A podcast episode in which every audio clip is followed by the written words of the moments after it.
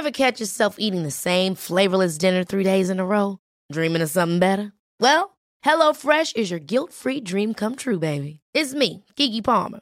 Let's wake up those taste buds with hot, juicy pecan-crusted chicken or garlic butter shrimp scampi. Mm. Hello Fresh. Stop dreaming of all the delicious possibilities and dig in at HelloFresh.com. Let's get this dinner party started.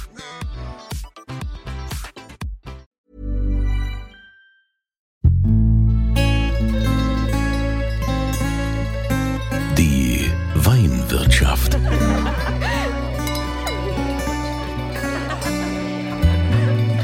Das schöne Leben mit Andreas Kunze.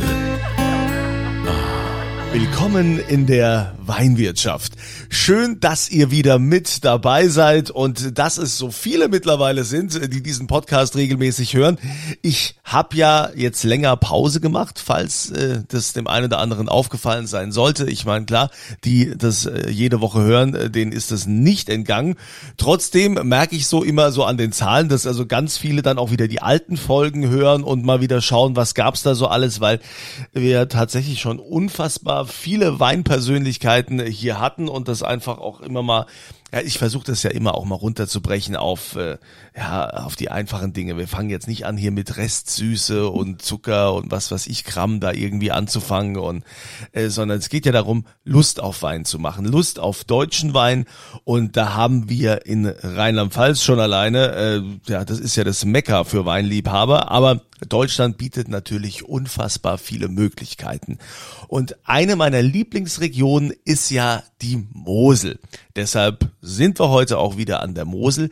Wir sind in Mehring. Und in Mehring gibt es ein Frauenweingut, so wie sie sich selbst bezeichnen, nämlich das Weingut Endesfelder. Und da begrüße ich heute die Lena Endesfelder. Hallo. Hi. Lena, du bist keine Unbekannte für Menschen, die sich für Wein interessieren, denn du warst ja auch mal Majestät, ja, also nicht nur, dass du vielleicht äh, in Mehring mal Ortsweinkönigin warst oder äh, auch sonst, ich glaube, die römische Weinstraße hast du vertreten, dann Gebietsweinkönigin, was man so alles macht, dann letztendlich das höchste Amt, was man erreichen kann in Deutschland, deutsche Weinkönigin. Das ist jetzt auch schon, äh, was ist, sechs, sieben Jahre Boah. her, ne? Neun, ne? Nee, sieben, sieben, sieben. Du, nee. Doch, 16, 17, jetzt haben wir 23. Ah, stimmt. Ja, Rechnen war noch nie so meine Stärke. Aber gut. Ja. Immerhin. Immerhin, also deutsche Weinkönigin und wir wissen ja aus äh, unzähligen äh, Podcast-Episoden, ja, was das eigentlich bedeutet. Ja, also Marketingbotschafterin für den deutschen Wein zu sein, das äh, ist eine Millionengeschichte und das ist richtig viel wert. Wenn du mal so zurückblickst, äh, die Zeit als deutsche Weinkönigin, profitierst du da heute noch davon? Ich profitiere vor allem in den ganzen Erfahrungen und das, was ich erleben durfte davon. Und ähm, ich bin einmal um die ganze Welt gereist in dem Jahr und das tut mir auch immer ein bisschen leid für die ganzen Nachfolgerinnen aufgrund von Corona ähm, oder halt auch auf Einsparungen von Geldern, dass manche Büros wie in Kanada zum Beispiel leider geschlossen werden müssen ähm, und dass ich da echt einfach noch aus dem Vollen schöpfen durfte. Mhm, Ja, ja, das äh, ist aber, glaube ich, ganz normal in dieser Zeit. Ich glaube, in Ja, jeder. Branche ist es so, dass äh, manche noch die wilden Partys erlebt haben. Ja? Und äh, da, da gab es ja auch, glaube ich, bei der äh, bei der Ergo-Versicherung oder damals gab es diesen riesen Skandal, wo die in irgendwelchen Clubs waren und haben es da richtig krachen lassen. Das waren so die Extrembeispiele. Aber ähm, es, es wird überall gespart. Trotzdem ähm, das ist ja das einerseits das Verrückte, dass immer mehr gespart wird in vielen Unternehmen. Aber wenn wir jetzt mal zu den Winzern gehen, wird an der Qualität ja immer noch eine Schippe draufgelegt. Euer Qualitätsanspruch wird ja trotzdem immer größer und ähm, gerade an der Mosel ist es ja auch schwierig, dass sich das ähm, irgendwie auch noch rechnet. Ne? Ihr habt äh, ja auch viel Steillagen. Ich weiß nicht, äh, ist bei euch auch komplett Handlese? Also wir haben, gehen jeden Weinberg äh, einmal von Hand durch zum äh, Vorlesen und dann nutzen wir aber auch in Teilen den Vollernter. Natürlich nicht in den Steil- und Steilslagen. Ähm, ja. Aber äh, wie ist das äh, so, wenn man jetzt mal guckt, was, was kostet die, die billigste Flasche bei euch? Oder die 7 günstigste? Euro 50. Die 7,50 Euro. Ja, wobei, wenn ich mich jetzt in meinem Ort umgucke, da sind wir schon äh, mittleres bis höheres Preissegment. Also äh, ja. es gibt also im, in Mehringen noch Winzer, die das sogar noch günstiger anbieten. Ja. Ähm, und wie machen die das? Legen die da drauf? Ist es eine Mischkalkulation? Naja, die haben ihren Fokus ein bisschen anders liegen. Ähm, die bewirtschaften nicht so die Steilstlagen, wo man, wenn es trocken ist, auch noch mit dem Traktor durchfahren kann. Ähm, ja, und natürlich dann ein qualitativer Fokus. Mit Sicherheit auch. Genau. Und das, das ist eben die Qualität ist, also ich meine, es gibt unglaublich viele gute Weine heute. Es gibt noch wenig schlechte Weine. Und das Einzige, wo man sich eben unterscheiden kann, ist eben die Qualität und die Handschrift. Und wie hast du das Weingut dann letztendlich dann, also warst du eigentlich schon vor, vorher im Weingut aktiv, bevor du deutsche Weinkönigin wurdest oder dann danach? Und wie seid ihr da aufgestellt? Ich habe ja vorhin gesagt, ihr seid äh, ein äh, Frauenweingut, drei Frauen. Ähm, vielleicht kannst du erstmal auch was Allgemeines zum Weingut erzählen. Gerne. Also wir haben knapp vier Hektar Rebfläche. Unser Stammhaus ist von 1920, also so ein richtig typisch altes Schieferhaus, wie man es eben an der Mosel kennt. Mhm. Und meine Eltern haben dann äh, um 99, 2000 den Hof vergrößert, noch zwei kleinere Hallen gebaut. Hallen hört sich immer so überdimensioniert an. Ich sag mal eher kleinere Hallen angebaut. Und ähm, ja, und wie es als Kind ist, als Kind ist es cool, auf so einem Hof zu sein. Äh, man kann den ganzen Tag äh, spielen, Trecker fahren, also Drehtraktor damals natürlich noch, ähm, und machen, was man will. Als Team, wenn man dann helfen soll, ist es ein bisschen doof, aber wir haben eigentlich schon mal ganz gute Deals ausgehandelt, dass ich dann äh, länger ausgehen darf oder ein bisschen Kohle krieg für auszugehen. Und deswegen war es helfen dann nicht ganz so schlimm. Und irgendwann, wenn man dann auf die 20 zugeht und man sich überlegt, was man eigentlich machen will, was einem was bedeutet, woran man Spaß hat, dann habe ich eben gemerkt, dass es mir doch draußen bei mir viel Spaß macht. Ähm, und so bin ich halt zu meinem Vater gegangen, habe gesagt, komm hier, gib mir eine Aufgabe, ich helfe dir ein bisschen. Und dann hat er mich doch auch immer eigentlich sehr geschont. Also ich werde auch eine Szene im Herbst nicht vergessen, es war schon dunkel und dann habe ich gesagt, komm, ich helfe dir noch da sind wir schneller fertig. Und ich glaube, er hatte dann auch echt keine Muße, mir hier irgendwas abends zu erklären. Und hat mich heimgeschickt. Genau. Ja. hat dich geschont. Aber, aber, ja. aber du wolltest nicht geschont werden. Nee, genau. Und als dann ähm, 2011 der Papa eben im Weinberg tödlich verunglückt ist mit dem Traktor, habe ich äh, noch an der Unglücksstelle gesagt, dass äh, ja eigentlich wollte ich das hier ja weitermachen. Also es war irgendwie ähm, ja, also unsere Eltern haben, also ich habe noch eine ältere Schwester, eigentlich immer gesagt, wir können machen, was wir wollen, wir können werden, was wir wollen, aber nichtsdestotrotz war dann in dem Moment klar, dass ich das Weingut hier weitermachen werde. Und ich hatte an meiner Seite saß unser Nachbar, der Johannes, äh, auch ein Winzer. Und ich habe ihn dann gefragt, ob er mir nicht helfen kann, weil ich halt sehr geschont wurde von meinem Vater und da mir einfach viel ähm, ja fachliches gefehlt hat.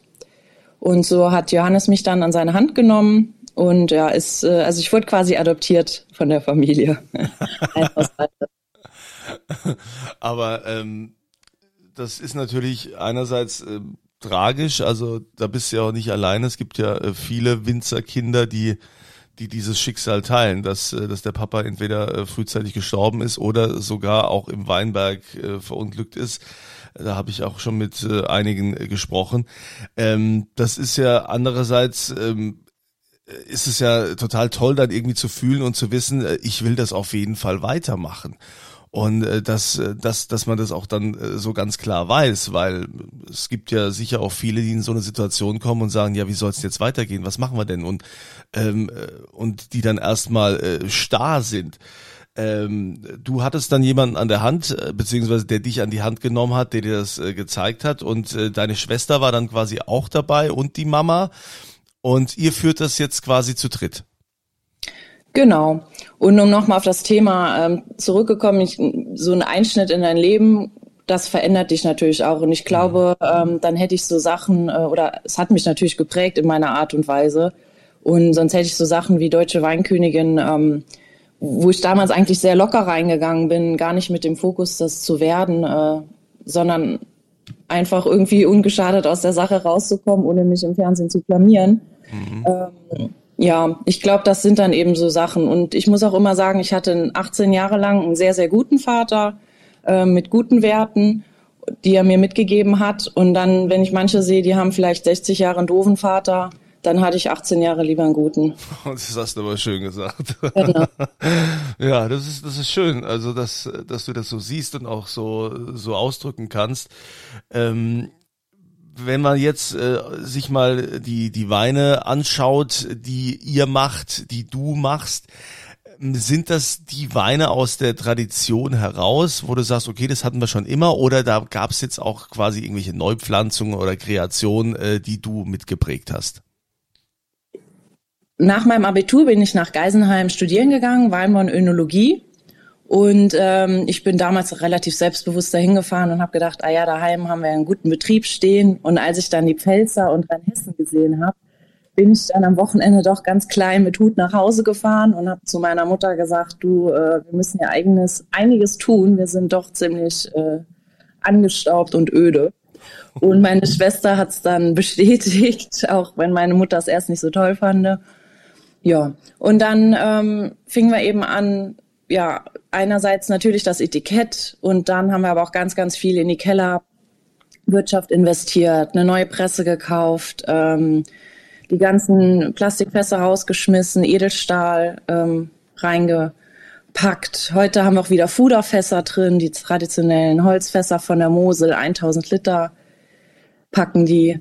Ja, und ähm, so haben wir uns eben nach und nach ähm, ja entwickelt und natürlich auch immer mit Input von außen, dadurch, dass ich halt rumgekommen bin, dass ich eigentlich auch neugierig bin, mich für Sachen interessiere.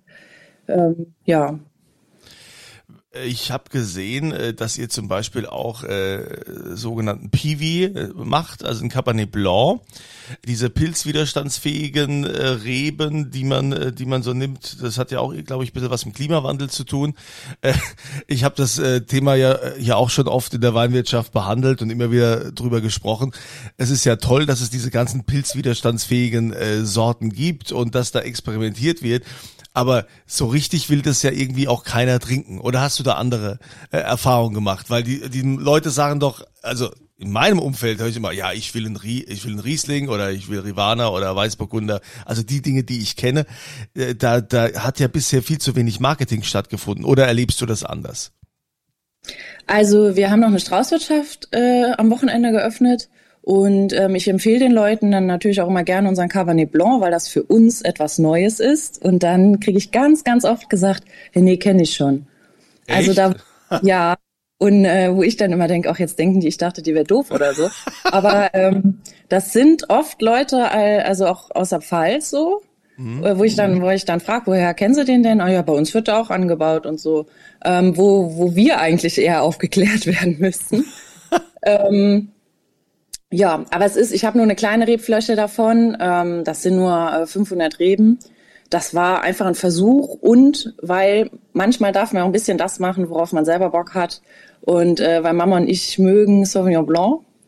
Und äh, von der Aromatik her geht Cabernet Blanc, je nachdem, wie man anpackt, mit äh, Entlaubung und so, äh, kann man diese Frucht ein bisschen oder dieses Aroma fördern. Und ähm, ja. Aber Deswegen aber ja. nach wie vor ist doch mit Sicherheit die Nachfrage bei euch an der Mosel äh, in erster Linie bei Riesling groß, oder? Ja, das auf jeden Fall. Und da hängt auch äh, mit Sicherheit mein Herz dran. Ähm, vor allem an den Steillagen Rieslingen, wo man eben echt äh, ja die Einzigartigkeit aus dem Berg sogar rausschmecken kann. Die einfach, ja, macht einfach Bock. macht einfach Bock, Riesling. Musst du dir auch Sorgen machen wegen Klimawandel? Ich glaube, an der Mosel, da mit dem ganzen Schiefergestein, da ist man eher noch äh, ein bisschen in den kühleren Lagen, oder? Es geht noch bei uns. Ich habe, äh, wir haben ja natürlich auch eine Jungwinzer WhatsApp-Gruppe und jetzt sind wir daheim natürlich auch alle nach Regen am Beten. Was ich dieses Jahr das erste Mal gemacht habe, war äh, Stroh eingebracht, eine Heidenarbeit im Steilhang. Ähm, aber es war echt gut. Also ich würde es jederzeit wieder machen. Und äh, wir haben vor drei Wochen geheiratet. Und was haben wir bekommen? Ein Hänger Stroh. Und der liegt jetzt noch oben im Weinberg. Den müssen wir noch alles runterfahren. Ähm, ja, aber ich freue mich drauf, weil es eben echt äh, was Gutes für den Boden macht. Einfach die Feuchtigkeit behält, für die, die es nicht wissen. Ja, dann erstmal herzlichen Glückwunsch äh, zur Hochzeit. Dankeschön. Ähm, ist der Mann auch aus der Branche oder macht er was ganz anderes, was Vernünftiges?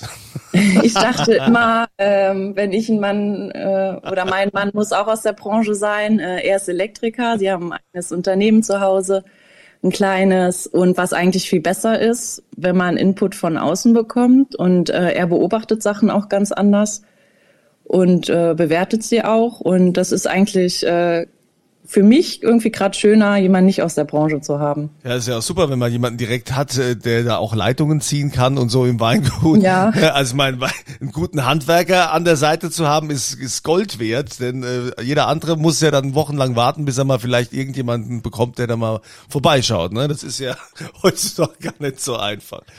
Ja, ja da hast du recht. Das ja. ist echt praktisch und ich neige dazu, vieles im Laufe des Tages zu zerstören und er muss es abends wieder reparieren.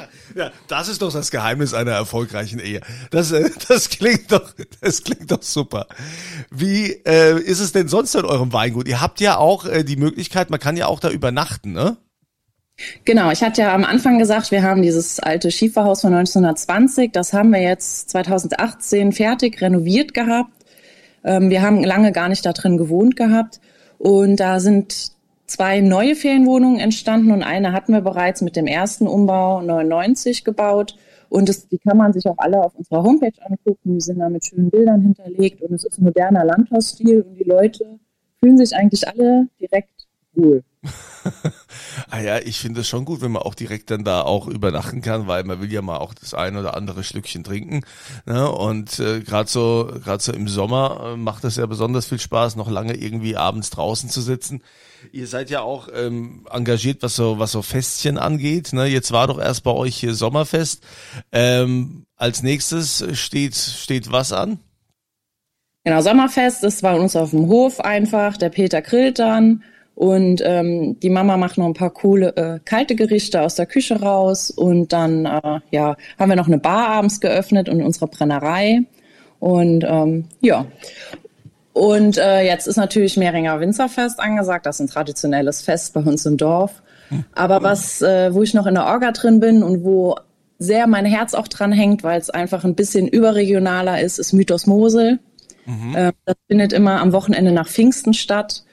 Und da kommen zwischen drei und 4.000 Leute mittlerweile einfach an die Mosel an dem Wochenende.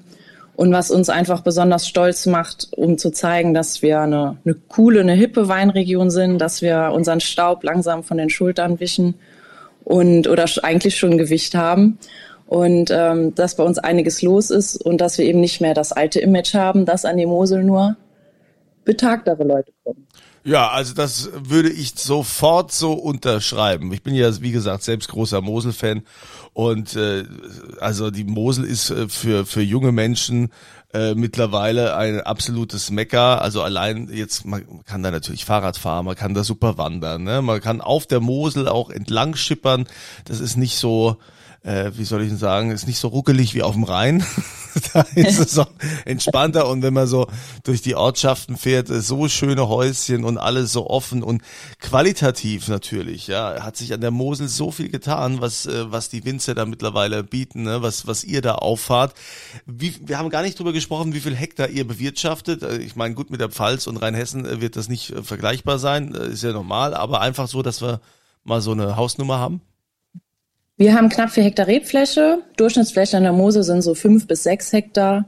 Mein Ziel ist es, maximal fünf zu haben. Dann kann, also dann weiß ich, dass ich eben noch alles irgendwie äh, machen kann. Denn manche Sachen gebe ich dann doch ganz ungerne ab, wo ich dann einfach weiß, die mache ich lieber selber. Dann sind sie auch so, wie ich sie gerne hätte. Und noch eins zur Mosel. Auch die Gastro hat enorm äh, ja, aufgefahren. Also äh, wir haben eine unglaubliche Dichte an Sterne-Gastronomie, wenn man es mag natürlich, ähm, wenn man dafür bereit ist. Ähm, ja. Ja, also Gastro, ich, ich weiß, ich, ich sehe das ja, sehe das ja regelmäßig, wenn ich an der Mosel bin, da, da geht einiges. Ähm, also auch äh, mal, ich glaube, es gibt jetzt mittlerweile auch genau Sterne-Restaurants, äh, ich glaube gleich mhm. zwei und so. Ähm, da ist äh, doch einiges, einiges geboten. Aber wie, apropos Gastro, Wie ist das eigentlich für dich mit, ähm, also man muss ja schon so ein bisschen, um seinen Wein an den Markt zu bringen, muss man schon so ein bisschen auch Klinken putzen, muss da auf jeder Veranstaltung sein, muss da sehr rührig sein. Ähm, ist es schwieriger geworden, in die Gastro auf die Karten zu kommen und äh, sich da zu präsentieren als, als früher, als noch vor Corona? Oder ähm, ist es nach wie vor gleich? Gastro und äh, LEH, also Lebensmitteleinzelhandel, hatte ich jetzt eigentlich nie so forciert. Und wir verkaufen das meiste ab Hof bei uns. Und alle anderen Sachen, Gastro und LEH, wo wir eben drin sind, da bin ich so ehrlich gesagt reingerutscht. Und äh, mein Ziel ist es jetzt aber, aber, also was ich halt gemerkt habe, dass unser jetziges Etikett im LEH nicht funktioniert, weil wir einfach viel zu unscheinbar waren. Also es ist eine relativ große weiße Fläche und im Regal fällt man eben dann nicht auf. Und deswegen haben wir jetzt nochmal umdesignt. Also wir sind natürlich bei unserem Logo geblieben, bei unserem Namen, aber sind jetzt einfach ein bisschen auffälliger geworden. Mhm. Und was ist der Grund, dass ihr nach wie vor auch an Rotwein festhaltet, am, am Spätburgunder? Weil, äh, ich sag mal, Rotwein an der Mosel gab es zwar schon immer, natürlich, aber das Steckenpferd ist doch der Riesling. Äh, wir dürfen ja erst an der Mosel seit Mitte der 80er Rotwein anbauen. Wieder? Und ähm, wieder, genau. Und ich erkläre es mir eigentlich so, dann, ich sag mal, seit Mitte der 80er, dann musste irgendeiner Vorreiter und sagen, sagen, ja, komm, ich pflanze jetzt hier mal was, probier's aus. Und ähm, dann ging es vielleicht die ersten paar Jahre in die Hose. Und ähm, dann haben, sind andere nachgezogen, haben sich auch getraut zu pflanzen. Und äh, ich sag mal, vielleicht bis das gute Rotweinwissen an der Mosel war, war der Ruf vielleicht auch schon hier und da ruiniert. Aber ähm, was ich heute zu den Rotweinen sagen kann, und das gab es zum Beispiel an Mythos Mosel, war auch eine Sonderverkostung, ähm, eine vertikale äh, Rotwein. Ähm, das war einfach nur grandios und hat richtig Lust gemacht. Und es war eigentlich, äh, ja, schade, dass äh, dass vielleicht nicht alle das mitbekommen haben, aber warum soll Rotwein an der Mosel auf dem Schiefer, ähm, was teils ähnliche klimatische Voraussetzungen hat wie die A, nicht funktionieren? Ja, also dass er, dass er also funktioniert, davon bin ich überzeugt. Ne? Es ist halt nur immer so, wo man sagt, naja, also ähm, dann nehme ich die Fläche doch lieber für, für noch mehr Riesling. Ja, aber man muss ja auch gucken, was die Verbraucher wollen. Ne? Und wenn sich jetzt manche nach und nach öffnen dafür, Rotwein von der Mosel zu trinken und das vielleicht auch zuerst gar nicht wissen, wenn sie es eingeschenkt bekommen im Restaurant? Das hat natürlich auch seinen Reiz. Ich verstehe. ich verstehe, ja klar.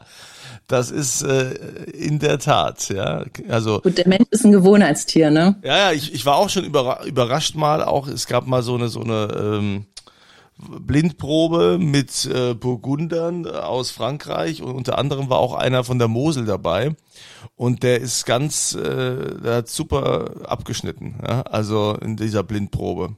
Das sagt ja schon alles. Das sagt schon alles, damals wieder. So, ist meine Frage ja auch beantwortet. Was äh, sind denn noch so die Pläne so für die Zukunft, fürs Weingut? Was hast du noch so vor? Puh, ja, also erstmal jetzt die äh, rundum neuen Etiketten äh, auf alle Flaschen zu bringen und rauszutragen. ähm, dann natürlich ein bisschen, ähm, ja, warum ich das gemacht habe, um mehr Fuß in Gastro und ähm, LEH zu fassen. Das natürlich und ähm, weiterhin unsere Events auf dem Weingut zu machen. Wir haben wunderschönen Weihnachtsmarkt die Straußwirtschaft, Hoffest, eine Scheunenparty im Herbst, wenn so saure Gurkenzeit ist, da räumen wir die ganze Scheune leer, stellen DJ rein mit einer Diskokugel und dann, ähm, ja, cool. geht's da ab. Ja, und ansonsten, ähm, ich habe noch ein paar größere Projekte. Unser äh, Plattenberg, also wir haben ja zwei Lagen im Dorf, Zellerberg und Plattenberg und die Goldgruppe natürlich auch. Aber im Plattenberg findet eben eine Umstrukturierung statt. Das heißt, es werden Flächen zusammengelegt. Ähm, wo man vorher immer nur 700 Quadratmeter hatte und das kriegt man jetzt einfach zusammen an einem Stück. Und ähm, das wird noch gepflanzt und das wird, glaube ich, eine ganz schön große Nummer. Hm. Da habe ich ein bisschen Respekt vor. Ähm, ja. Und ansonsten ein bisschen mehr, ähm, ja, werde ich auch in Burgunder gehen, Spätburgunder, Weißburgunder. Ein Weißburgunder Sekt hätte ich noch Lust drauf, neben hm. unserem Riesling und Rosé-Sekt. Ja. Hätte ich hätte noch Spaß an einem Weißburgunder Sekt, aber es ist immer schlecht, wenn der Winzer sein bester Kunde ist. Ne? Ja, es ist wie, beim, wie der Gastronomie, wie beim Wirt. aber man, genau, aber man verkauft natürlich auch äh, immer am besten das, wo man voll und ganz dahinter steht und Bock drauf hat, ne? Absolut. Also ähm, wir werden auf jeden Fall natürlich hier unterhalb äh, des Podcasts äh, des Weingut Endesfelder verlinken, ne, damit ihr auch mal seht, was was sie äh, alles zu bieten haben. Und äh, jetzt kommt der Moment, äh, da freuen sich ja hier immer alle drauf und das machen wir ja auch traditionell gerne. Und das gibt's zu gewinnen. Ja, es gibt etwas äh, zu gewinnen, nämlich einen eurer Lieblingsweine. Ja, nämlich ähm, welchen Wein würdest du denn die Verlosung geben, Lena? Weil ich Muselanerin bin und mein Herz an den Steillagen hängt, wird's ein Riesling aus dem Mehringer Plattenberg. Und was ich finde, die Mosel eben besonders gut kann, ist mit Feinherb, also ein bisschen Säure und ein schönes äh, süßes Spiel dazu. Deswegen Mehringer ähm, oder Riesling Feinherb, Mehringer Plattenberg. Welcher Jahrgang? 21. So, und 22 liegt noch im Tank. Ja. Stimmt, das hätte, hätte hätte ich mir ja denken können. Also, diesen Wein bekommt ihr, indem er hier einfach mitmacht äh, bei, bei der Verlosung. Und ähm, ich habe das jetzt schon lange nicht mehr gemacht, deshalb weiß ich gar nicht mehr. Ich habe ja sonst, glaube ich, immer eine E-Mail-Adresse genannt zur Verlosung. deshalb, es ist total witzig. Ich äh, war jetzt irgendwie ein paar Wochen raus und äh, deshalb weiß ich äh, schon gar nicht mehr, wo ich immer sage, äh, wie ihr da mitmachen könnt. Ach so, natürlich, es gibt ja dieses Formular. Ihr geht auf Pod podcast.kunze.tv. Ne, da, da quasi wird diese äh, nehmt ihr also einfach teil. Ihr müsst also auch keine Frage beantworten, sondern äh, einfach äh, mitmachen und E-Mail-Adresse und so weiter äh, eintragen, Kontaktdaten und dann verlose ich die Flasche unter allen, die da mitmachen auf der Seite podcast.kunze.tv. So, ist immer schön, wenn man den Faden verliert. Also, liebe Lena, ich wünsche dir weiterhin viel Erfolg, freue mich auf das nächste persönliche Treffen mit dir, dann mal im Weingut äh, äh, mit äh, hoch die Tassen lassen, dann machen wir das direkt mit Übernachtung. Und, und äh, grüß deine, deine Familie, deine Schwester, deine Mama und äh, natürlich auch den Ehemann, äh, den äh, Handwerker, der mit Wein nichts zu tun hat. Ähm, und äh, ja, alles Gute weiterhin und vielen Dank, dass du dabei warst. Vielen, vielen Dank. Ich wünsche dir noch einen schönen Tag. Ja, das wünsche ich euch auch. Habt eine schöne Woche. Ne? Und wie gesagt, ich habe das Weingut Endesfelder hier verlinkt. Unterhalb einfach mal klicken und äh, habt eine schöne Zeit und immer volle Gläser. Die Weinwirtschaft.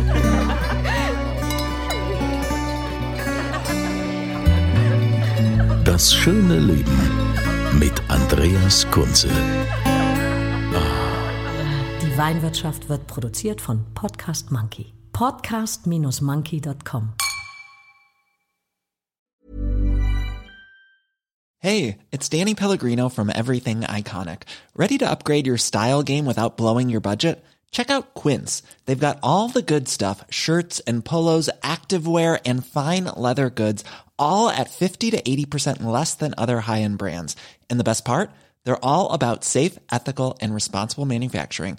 Get that luxury vibe without the luxury price tag. Hit up quince.com slash upgrade for free shipping and 365 day returns on your next order. That's quince.com slash upgrade.